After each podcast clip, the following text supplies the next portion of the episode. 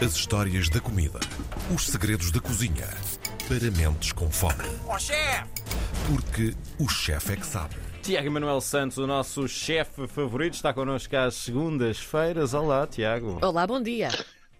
Bom dia, João Bacalhau. Bom dia, Karina Jorge. Espero que se encontrem, que se encontrem bem nesta manhã que está solarenga, apesar de fria. Muito. Ah, e, hoje, e hoje vamos falar de um tema que é muito sensível a Karina Jorge.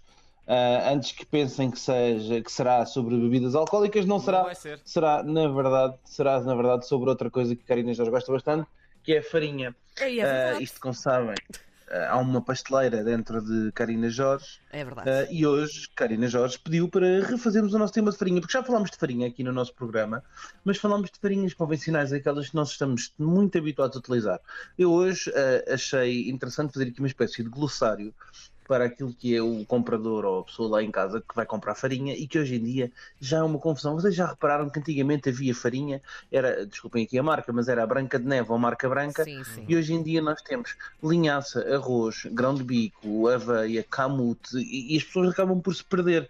E portanto eu hoje quis eh, pedir aqui de, de, Karina, de Karina Jorge eh, fazer aqui este pequeno, este pequeno resumo de como é que as pessoas podem utilizar farinhas e dar aqui algumas receitas de substituição de coisas que fazem lá em casa no dia a dia com farinhas alternativas, mostrando as suas vantagens.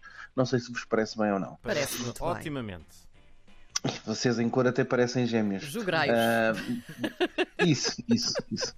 Bem, lá está. Quando nós vamos ao supermercado, hoje em dia temos toda esta confusão é? Des- do que é que vamos utilizar. A diversidade é gigantesca, desde as linhaças, arroz, amêndoa, trigo, camuta, enfim, uma complexidade já bastante grande nós acabamos por nos perder. Grão de bico, leguminosas, então, é bastante comum e acabamos por ter aqui alguma dificuldade. E a verdade é que ah, há um conjunto indicado de farinhas que nós podemos utilizar para dar mais sabor aos nossos pães, aos nossos bolos, aos nossos biscoitos e às nossas preparações, que até resolvem algumas pessoas que têm algumas capacidades, algumas dificuldades ah, nutritivas e dietas especiais, E principalmente com os celíacos, não é? Que são cada vez mais, mais presentes e cada vez menos pessoas consomem glúten e acaba-se também por ajudar. A mais comum e aquela que nós vemos mais e a mais gostosa e saborosa para a nossa pastelaria é a farinha de amêndoa, não é?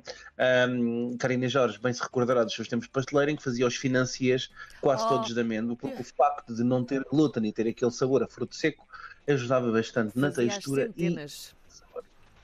Pois é, e então, exatamente para isso que a farinha de amêndoa também nos serve. A farinha de amêndoa é muito rica em vitamina E, é um antioxidante que evita que, haja- que hajam danos nas células dos organismos e que evita as rugas, portanto, toca lá a comer amêndoazinhas, por favor. Como as demais oleaginosas, já agora fica, fica a dica. É muito rica em gorduras poliinsaturadas, o que ajuda muito controlação- no controle hormonal e no transporte de vitaminas, bem como no controle do colesterol. Nas nossas receitas, ela é muito utilizada em biscoitos, muffins, bolos, cupcakes e tudo o que são eh, preparações que nós não queremos que tenha muita micelação, que não tenham muito ar.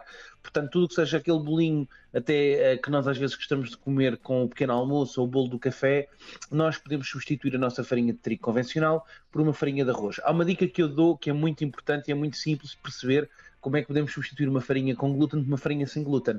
Tudo o que são receitas que requeiram ah, nós batermos ou triturarmos a receita, e portanto tudo seja um batido ou um triturado de alguma coisa que de fim envolvemos só a farinha, pode ser substituído pelas nossas farinhas alternativas.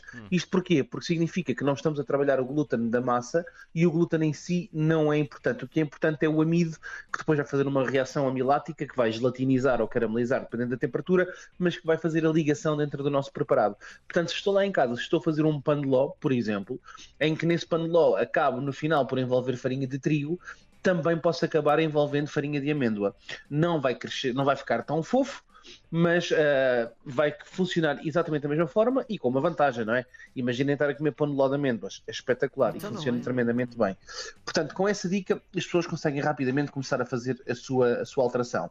Depois, uma das minhas favoritas, que é a farinha de arroz, adoro farinha de arroz. Também. É bastante versátil, não tem glúten, é espetacular para funcionamento de- do intestino por causa daquilo que é a fibra, é ótimo para o nosso coração, reduz hum, imenso o colesterol, é riquíssimo em ribofavelina, portanto é espetacular. E ah, ah,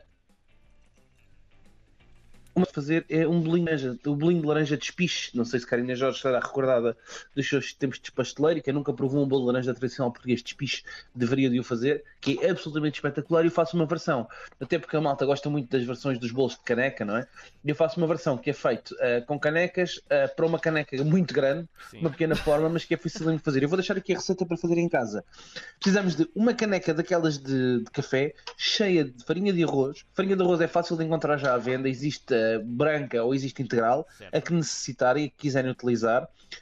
Portanto, por cada caneca de farinha de arroz, uma caneca de açúcar, três ovos inteiros, meia caneca, portanto, usamos da mesma caneca metade da quantidade de óleo vegetal de boa qualidade. Eu recomendo uh, um óleo de, girassol de boa qualidade ou de amendoim, 250 gramas de sumo de laranja, ok? Podemos fazer em casa ao momento, fica ainda melhor, e uma colher pequena de fermento de pó royal, daquele tradicional pó royal que nós utilizamos para, para o preparado. Colocamos tudo isto num copo liquidificador, ou na Bimbex lá de casa, ou na varinha mágica, trituramos tudo, pomos numa forma média, pré-aquecemos o forno 10 minutos a 180 graus e depois vamos cozinhar este bolo durante 30 minutos. E vou-vos garantir que é uma espécie de pão de ló, mas super concentrado a laranja, muito, muito, muito bom.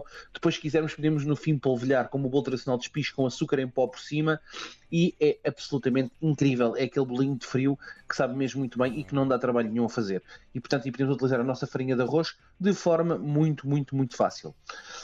Para além da farinha de arroz, temos as nossas farinhas de aveia, que também é bastante comum. A aveia é espetacular porque ela tem uma enzima que inibe a grelina, já falámos sobre a grelina, que é um inibidor de fome que nós temos no nosso estômago, e portanto a, aveia induz a, a saciação, usa muito a beta-glucana que retém água e forma um gel no aparelho digestivo, uh, que ajuda a aumentar a saciedade o que é espetacular e é, uh, obviamente, muito utilizada para as nossas panquecas saudáveis, não é? Para as panquecas healthy, que a malta depois faz uma panquecazinha healthy, bacalhau, assim mesmo porreirinha, hum. mas depois a seguir enche de chocolate em cima e mel, estás a ver?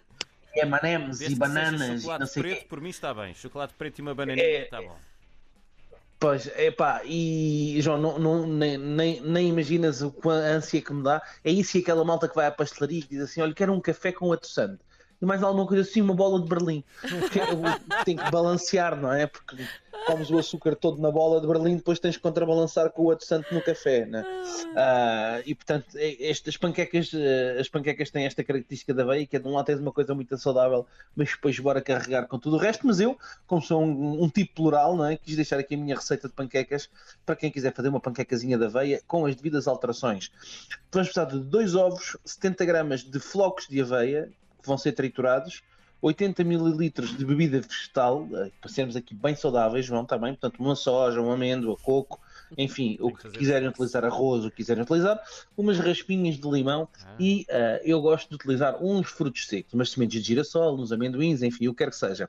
Trituramos, mais uma vez, com uma varinha mágica, nossos, os nossos flocos de aveia com os ovos e com a bebida vegetal até termos uma pasta juntamos as raspinhas de limão, depois juntamos os nossos frutos secos a gosto ou até alguma fruta desidratada e as nossas panquecas estão para ser cozinhadas de forma muito, muito, muito rápida com um lume forte uh, numa frigideira. A partir daí, depois é desbundar e colocar carregadinho de coisas daquelas que a malta gosta, de chocolate e bola de Berlim e tudo lá para cima, um pastel de nata virado ao contrário, o que quiserem.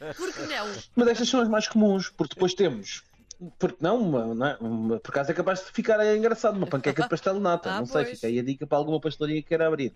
Olha. Mas podemos utilizar também o sorgo, uh, que é espetacular, é muito parecido com o milho, é muito comum uh, já nas lojas de, de, mais, de, mais de alimentação saudável que se encontra, que se encontra para fazer uh, receitas muito mais secas, como por exemplo biscoitos, bolos, as panquecas também funcionam muito bem. As farinhas de chia, a chia faz uma boa, uma boa farinha e é bastante, bastante boa no funcionamento intestinal porque quem tem prisão de ventre é espetacular utilizar a farinha de chia, a farinha de linhaça, podemos falar da farinha de quinoa quinoa, da farinha de maçã de maca peruana. A maca peruana é espetacular, é muito utilizada para quem tem uh, princípios de anemia, porque é riquíssima uhum. em ferro uh, e, portanto, e é também uma forma de uh, ajudar ajudar os hormónios a funcionarem melhor. Dizem que é afrodisíaca, portanto, cuidado com, a, com essa farinha, não utilizar demasiado, está bem? É, é melhor, Depois, é farinha melhor de grão de bico. sexta-feira. É melhor só sexta-feira, João. A farinha de berinjela, a farinha, a farinha uh, de frutas, que também é bastante comum. Enfim, um conjunto muito alargado de farinhas que podem alterar as nossas receitas, conferir algum sabor. Tenham sempre atenção a esta dica que é muito importante, que é como é que eu substituo de forma simples. Se for uma farinha, uma receita que peça triturar e envolver, como por exemplo um pão de ló, posso substituir a farinha sem glúten. Se for uma farinha que tenhamos que fazer uma base de glúten, que precisamos, precisamos dar, e de elasticidade, então aí já não podemos substituir de forma tão leviana. De qualquer forma, é, mesmo que esteja mal, nós dizemos assim: ah, não está bom, mas é saudável. Pronto, é isso. Tiago Emanuel Santos, sempre com coisas deliciosas para conhecer. E a terminar bem.